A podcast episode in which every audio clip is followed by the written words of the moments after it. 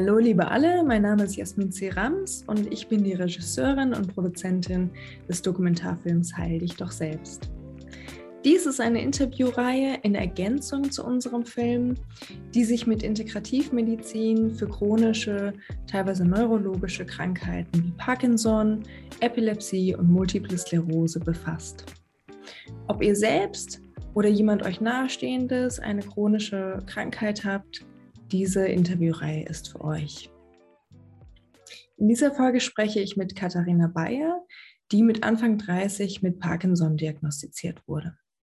Sie setzt sich sehr intensiv mit ihrer Krankheit auseinander und versucht immer wieder komplementäre und integrative Methoden, um ihr Wohlbefinden zu bessern und besser mit ihrer Krankheit umgehen zu können.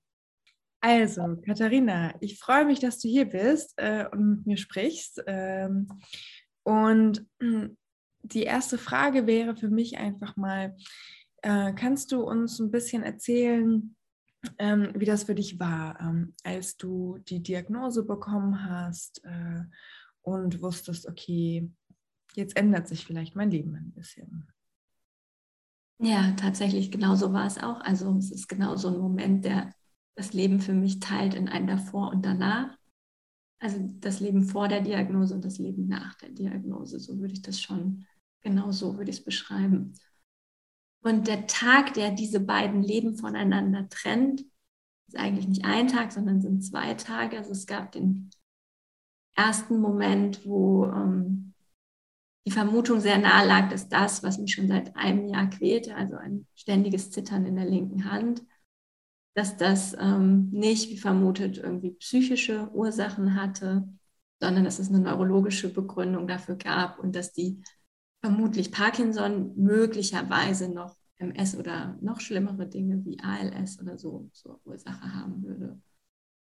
Und das war so der erste Tag, an dem es so anfing zu rattern. Ähm, und dann habe ich mich sehr versucht zusammenzureißen, nicht zu googeln, nicht mich den ganzen Tag damit verrückt zu machen, positiv zu bleiben, aber auch so ein bisschen aus diesem Gedanken heraus, ich, ich kann das nicht an mich heranlassen, ist, ich verkrafte das nicht. Also ich war 34, meine Tochter war gerade zweieinhalb Jahre alt. Ähm, ja, das war schon eine sehr unerwartete Nachricht in dieser Lebensphase. Und ähm, als die Bestätigung dann kam, tatsächlich, ähm, das war auch wieder in zwei Etappen. Also mein Hausarzt hatte es schon angekündigt, dass es wahrscheinlich diese Diagnose werden würde, aber dass er nicht sich in der Lage sah, das mir als Diagnose mitzuteilen, weil es erstmal von Experten nochmal bestätigt werden müsste. Und als ich dann bei diesen Experten im Krankenhaus war, war das wie so ein, so ein Schwert, das über einem hängt und dann runterfällt und den Kopf abschlägt. Und ähm, das war schon ein ziemlich erschütternder Moment. Ja, mit 34, ne? Ja, habe ich auch ziemlich schwer verkraftet. Hm, habe sehr viel psychologische Unterstützung gebraucht, habe ähm, medikamentöse Unterstützung gebraucht. Also ich war in dem Moment gar nicht lebensfähig wirklich. Und gleichzeitig habe ich aus irgendwelchen Gründen an dem Tag, an dem ich die Diagnose bekam, meinen neuen Job gestartet und wollte dann da auch nicht sofort wieder fehlen. Und ähm, habe das dann irgendwie weitergemacht. Also ich habe irgendwie in mir drin bin ich gestorben und außenrum hat alles weiter funktioniert. Und ähm, das war schon ein ziemlicher Schockmoment. Und die Art, wie mir die Diagnose mitgeteilt wurde, darüber hinaus war ziemlich unschön. Also der, der Arzt war unvorbereitet und äh, hat mich erst verwechselt und hat gesagt, ach nee, ich, Sie haben ja gar nichts. Dann hat ihn sein Assistenzarzt so ein bisschen in die Seite gekniffen und hat gesagt, so, stimmt doch gar nicht. Und mhm. dann hat er gesagt, ach so, ja, nee, ich habe mich vertan, stimmt, Sie haben Parkinson. Und dann saßen wir da so. Und ja. Wow es war in jeder Hinsicht ein ziemlich äh, einprägsames Erlebnis. Hm. Und was, was, was wurde dir dann ähm, weiterhin gesagt, wie das wahrscheinlich?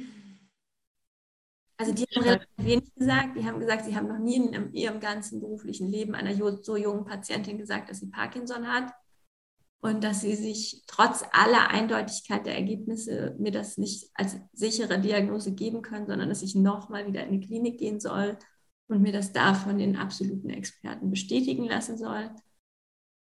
Aber eigentlich gab es gar keinen Zweifel. Also es war, glaube ich, nur, dass sie sich das nicht zugetraut haben, mir diese, diese ganze Prognosestellung und irgendwie alle meine Fragen zu beantworten. Sie wollten es, glaube ich, lieber nochmal in noch bessere Hände geben. Mhm. Was eigentlich sinnvoll war. Und da in der Klinik war es dann auch sehr gut. Also ich war in Kassel in so einer speziellen Parkinson-Klinik die aber ganz schulmedizinisch unterwegs ist, aber auf jeden Fall äh, haben die mich gut betreut und haben mir auch so Dinge gesagt, die, ich jetzt von vielen anderen nicht so gehört habe. Also die haben sowas gesagt wie, wenn sie aktiv bleiben, wenn sie in Bewegung bleiben, dann haben sie die Möglichkeit, den, das Fortschreiten der Krankheit deutlich zu verlangsamen. Die haben, gerade weil sie jung sind, eigentlich ganz gute Aussichten. Und von anderen höre ich manchmal, dass sie gesagt bekommen, so fünf, sechs Jahre geben wir ihnen und dann wird es eigentlich nur noch schlechter. Also man kann das nicht aufhalten, es wird immer, immer schlechter. Und das haben die in Kassel mir so nicht signalisiert, sondern die haben von Anfang an eine relativ ähm, ja, aufmunternde Haltung gehabt und ja, auch eine lebensbejahende und zukunftsorientierte Haltung. Das hat mir schon geholfen. Ja. Darüber hinaus hatte ich einen sehr, sehr guten Neurologen, wirklich einen super Neurologen, der von Anfang an gesagt hat, du, du kannst alles erreichen, was du willst. Wenn du wieder gesund werden möchtest, dann geht das auch. Das ist halt alles sehr viel Arbeit. Toll. Also ich meine, das sind doch, also das finde ich total schön zu hören, dass es eben auch solche Ärzte gibt, die, die eben auch die Positivität irgendwie einimpfen und ähm, Mut zu sprechen. Weil ich kenne es leider nur andersrum dass eben, eben diese sozusagen die Ärzte, die sagen, ja, in sechs Jahren kannst du eigentlich alles abschreiben, so eine Art. Und das macht ja dann psychosomatisch auch was mit einem. Ne? Ja, total. Genau. Also, also mm, es ist natürlich trotzdem total schwer, weil selbst wenn das zu einem jemand sagt, gibt es halt diese viele Literatur und das böse Internet, wo man alles mögliche andere liest. Aber ähm, also ich war mir von Anfang an relativ sicher, dass ich mit nur Schulmedizin da nicht weiterkomme, dass ich ganz viel eigene Arbeit irgendwie mit einbringen muss.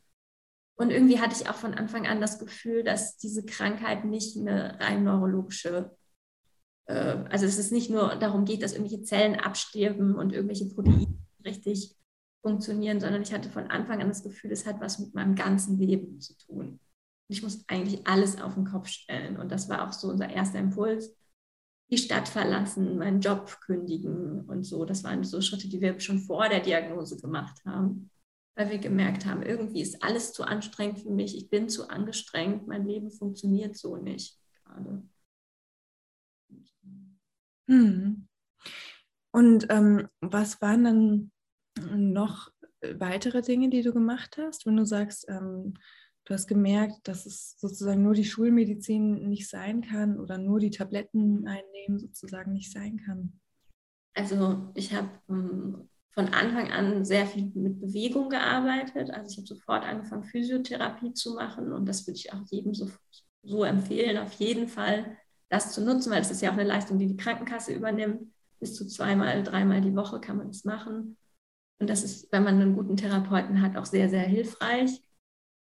Und ähm, ja, dann habe ich ähm, viel Yoga gemacht von Anfang an. Und das ist auch so heute das, wo ich sage, das hilft mir am allermeisten und am allerbesten, egal mit welchen Beschwerden.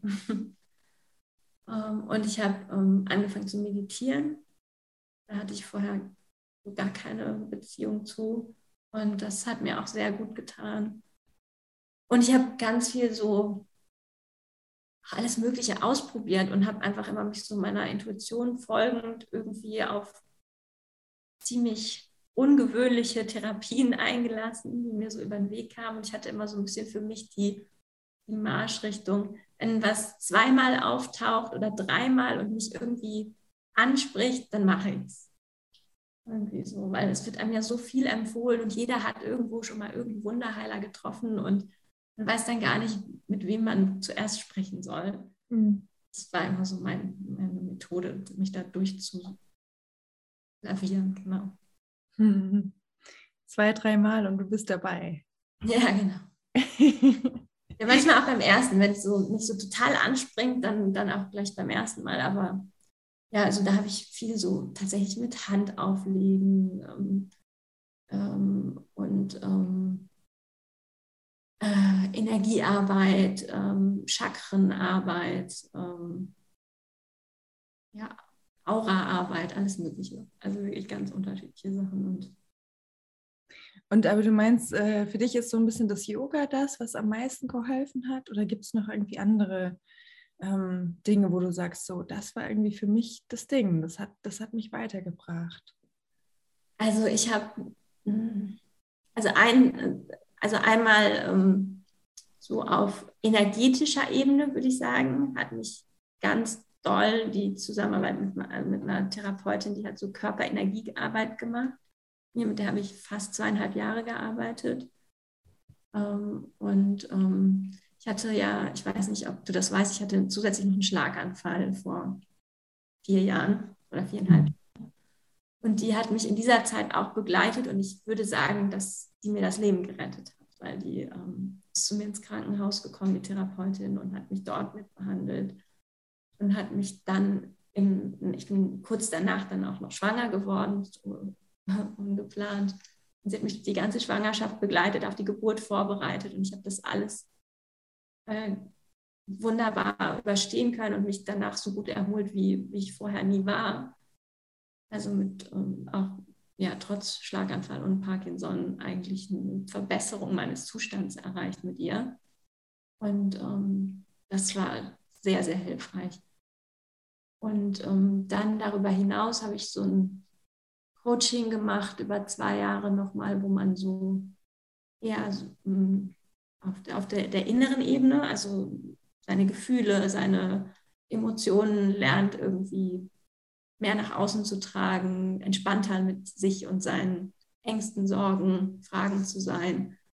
Und das ist so eine Methode, ähm, genau, wo ich mit einem Coach gearbeitet habe, die mir auch total viel weitergebracht hat. Und von daher würde ich auch sagen, es ist gar nicht so die, die eine Sache, sondern es ist einfach, dass man sich so im Ganzen ganz begegnet und alles, ja, alles, mhm. was man eben hat. Ernährung, Bewegung, Emotionen, Psyche, und all das, was wir so Esoterik nennen, hört irgendwie alles zusammen. Ja, das finde ich sehr schön, wie du das sagst, dass man sich selbst begegnet. Äh, weil für, also für mich war das auch im, im Endeffekt dann so. Das war das Wichtigste. Äh, und ich glaube auch, dass das jede Person einfach was, was anderes braucht. Und man muss dann sich selbst kennenlernen, sich selbst begegnen und, und merken, aha, das ist die Jasmin, was braucht die denn jetzt? Ja. Lernen wir sie mal kennen, weil ja, im, im Alltag machen wir das irgendwie nicht, nicht genügend. Das ist nicht so, nicht ähm, genügend gefestigt irgendwie in unserer Gesellschaft, in der Normalität sonst. Ja, ich weiß gar nicht, ob ich das in dem Trailer gesehen habe oder ob Stefanie mir das erzählt hat, dass irgendjemand gesagt hat, uh, I didn't like myself very much. Und das war auch so eine Erkenntnis, die ich dann hatte, dass ich eigentlich immer jemand gewesen bin, den ich eigentlich gar nicht so, so mochte, der ich gar nicht sein wollte. Und dass dahinter jemand sitzt, der die ganze Zeit geschrien hat, wann bin ich denn dran? Ich will auch mal und der duftet nie, der Anteil darf jetzt halt sein und das ist ganz gut. Schön. Ja, das ist, äh, das ist tatsächlich Howard, der auch äh, mit Parkinson diagnostiziert wurde. Ah, ja der das sagt. Ja, genau. Ja, toll. Und dann, ähm, und dann hast du dich auf deine Reise begeben, ne? Und hast ja unter anderem auch äh, ein sehr schönes Buch geschrieben. Ja, genau. Das habe ich vor ähm, ja, jetzt ungefähr einem Jahr ähm, angefangen, das Projekt, der junge Parkinson. Und das war so ein Impuls von mir, da war der Parkinson Awareness Monat. Und ich habe in den Jahren davor überhaupt mich immer sehr bedeckt gehalten mit meiner Erkrankung. Also ich habe das nicht so laut gesagt, dass ich das habe und es ist mir auch sehr schwer gefallen und habe mich so von allen Begegnungen mit Menschen aus meiner Vergangenheit auch versucht fernzuhalten, dass ich nicht auf Partys gehe, wo ich Leute kennen könnte, die ich von früher kenne, sondern bin halt so ein bisschen in meinem kleinen äh, Umfeld geblieben, was auch für mich gut war und gut funktioniert hat. Aber irgendwie habe ich letztes Jahr gedacht, nee, irgendwie will ich das mal lauter sagen und ich will irgendwie das, was mir damals so viel Mut gemacht hat, auch anderen Menschen weitergeben. Und das war tatsächlich äh, ja, der Schauspieler Michael J. Fox, der in einem ähnlich frühen Alter ähm, erkrankt ist wie ich, also ist sogar noch ein bisschen früher erkrankt. Und ähm, der ja sehr, sehr offen damit umgeht inzwischen. Und also auch die ersten Jahre seiner Erkrankung nicht, aber seitdem eigentlich sehr, sehr offen, hat er eine große Stiftung gegründet, Millionen äh, Dollar Spenden gesammelt und sich für die Forschung eingesetzt. Aber für mich an, an ihm ist eigentlich das Faszinierende, dass er, dass er da ist, dass er so beweglich ist, dass er so aktiv ist und dass er alle Ärzte Lügen straft, die mir sagen, ich habe nur zehn gute Jahre vor mir. Und das hat mir damals so viel Hoffnung gegeben. Ich habe gedacht, guck mal, wenn der das alles kann, ich meine, der hat jetzt erwachsene Kinder, der hat seine Kinder aufwachsen sehen, ganz normal, dann schaffe ich das auch. Und das habe ich gedacht, das hatte für mich so viel Kraft. Und wenn ich das irgendeinem Menschen mitgeben kann, dass, dass das möglich ist, dass man eben früh erkranken kann und trotzdem ein ganz normales Leben führen kann und dass Menschen Hoffnung gibt, dann will ich das tun. Und deswegen habe ich dieses Buch geschrieben, in dem ich halt sehr offen und auch nachher erschreckend offen für mich äh, über meine, meine Geschichte und meine Emotionen dazu berichte und das von einem wundervollen Fotografen, Benjamin Renner, habe äh, fotografisch dokumentieren lassen. Und da ist ein wirklich schönes, schönes Buch daraus entstanden, dass ich ganz stolz bin. Ja, sehr schön. Das kenne ich natürlich sehr gut, dass man dann plötzlich erschreckend offen ist. Ja. ähm, was ist denn, ich weiß nicht, es ist vielleicht schwierig zu sagen, aber hast du irgendwie eine Lieblingsseite in dem Buch? Oder eine Lieblingsgeschichte, ein Lieblingsgedicht, ähm, ein Lieblings... Hm. Das ist wirklich schwierig, weil ja jede, jede Seite so mit vollem Herzen und so entstanden ist. Ich habe auf jeden Fall ein Lieblingsfoto in dem Buch. Ähm, und ich habe ein Lieblingsfoto, das nicht in das Buch kommen konnte, weil es unscharf geworden ist. Und da habe ich sehr lange für gekämpft, dass es doch rein kann, obwohl es unscharf ist. Aber wir haben dann entschieden im Sinne des, des Fotografen, wir lassen es raus und es bleibt nur in meinem Herzen. Das ist ein Foto von mir und meinem Mann, der mich ähm, von hinten umarmt. Und das war wirklich ein spontan entstandenes Foto. Wir standen in unserem Wintergarten und der Fotograf hat sich gefreut, was für tolles Licht ist und wollte so ein paar Testbilder machen. Und hat dann zu meinem Mann gesagt, ja, komm du auch mal dazu, ich muss mal hier ein bisschen was ausprobieren. Dabei sind diese Fotos entstanden. Und mein Mann war immer sehr, sehr ähm, schweigsam zu meiner Erkrankung. Also er hat das nicht sehr offen thematisiert, wie schwer das für ihn ist, aber man hat ihm das deutlich angemerkt, dass es sehr schwer für ihn ist.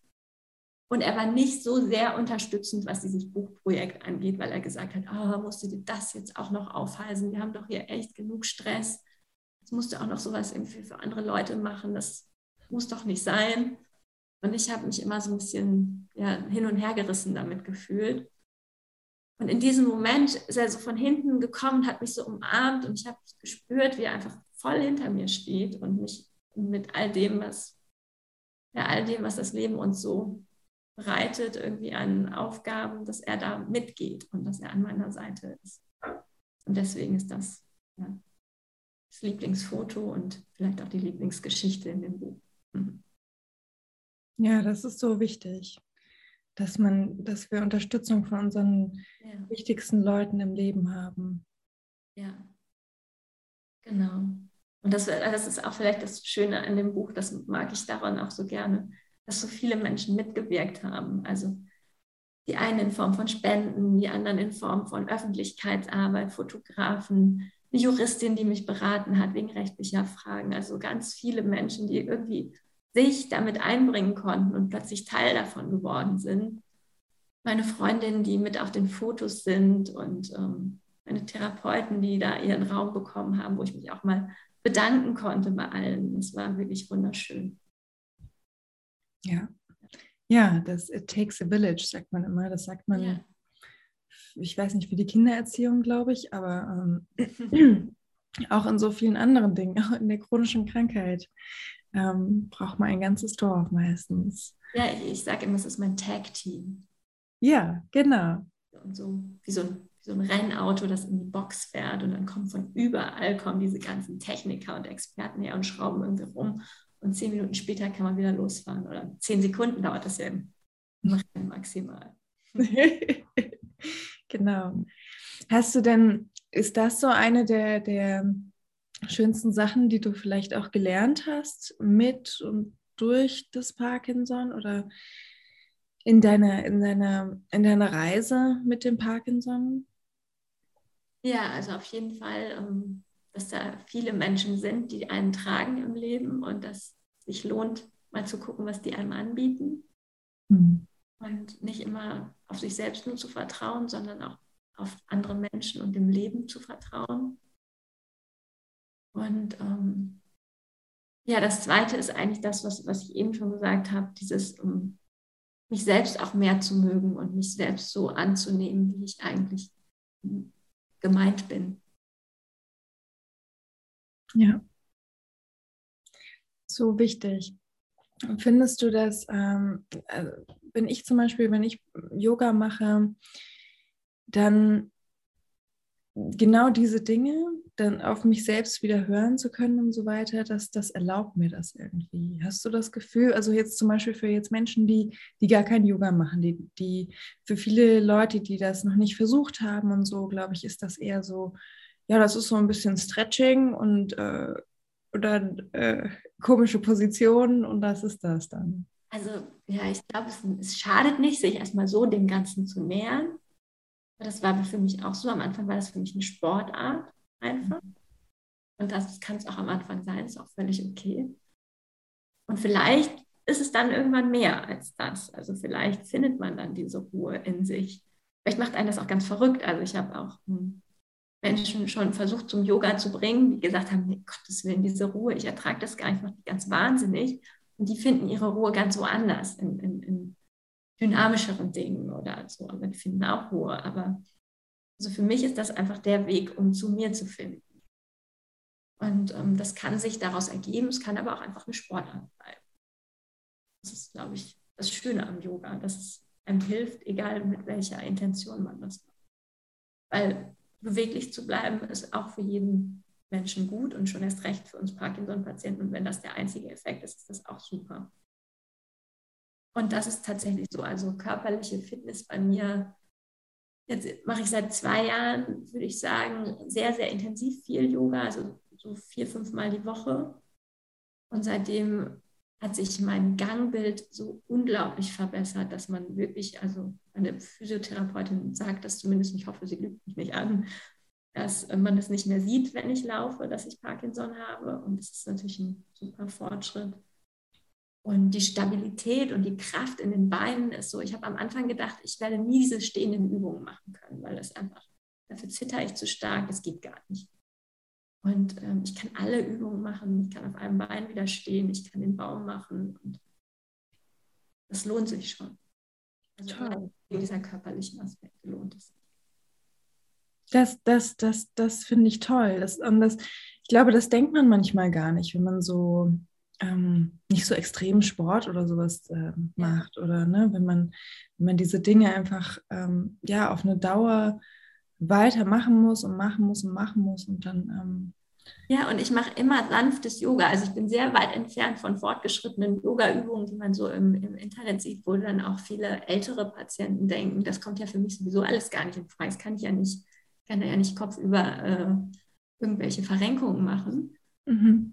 Ich ähm, mache ganz sanftes, ganz leichte Yoga-Übungen, die auch wirklich, also ich mache das auch ganz viel mit älteren Menschen zusammen. Ähm, ich, bei meinem eigenen Yogakurs bin ich also mit Abstand die jüngste und die älteste ist wahrscheinlich so um die 70. Und die, wir machen alle die gleichen Übungen und trotzdem äh, profitiert jeder auf seine Art davon. Also, und das finde ich halt auch so toll am Yoga, dass es halt eigentlich kein Fortgeschritten und Anfänger gibt, sondern jeder geht halt so schrittweise an seine eigene Grenze. Jeder geht seinen eigenen Weg. Ja. Mhm. So wie du deinen Weg gefunden hast. Ja, also ich, ich würde gar nicht sagen, dass ich den gefunden habe, aber ich, ich bin einen Weg gegangen und der geht auch immer weiter und es gibt jede Woche neue Abzweigungen und man muss sich auch jede Woche neu entscheiden, wo man weitergeht. Also ich sehe das nicht so wie ein Weg, der irgendwie vor mir liegt, sondern es ist so ein ganz großes Feld, in dem ich viel hin und her springen darf. mhm. Und es gibt auch, das muss man ja ehrlicherweise auch dazu sagen, es gibt auch viele tiefe Löcher auf diesem Weg, in die ich auch immer wieder reinfalle. Also immer wieder habe ich Phasen, wo ich das alles in Frage stelle, wo ich denke, um Gottes Willen, wie soll das alles werden? Was habe ich für eine schlimme Zukunft vor mir und überhaupt nicht voller Hoffnung bin. Ja. Und wie kommst du dann da raus?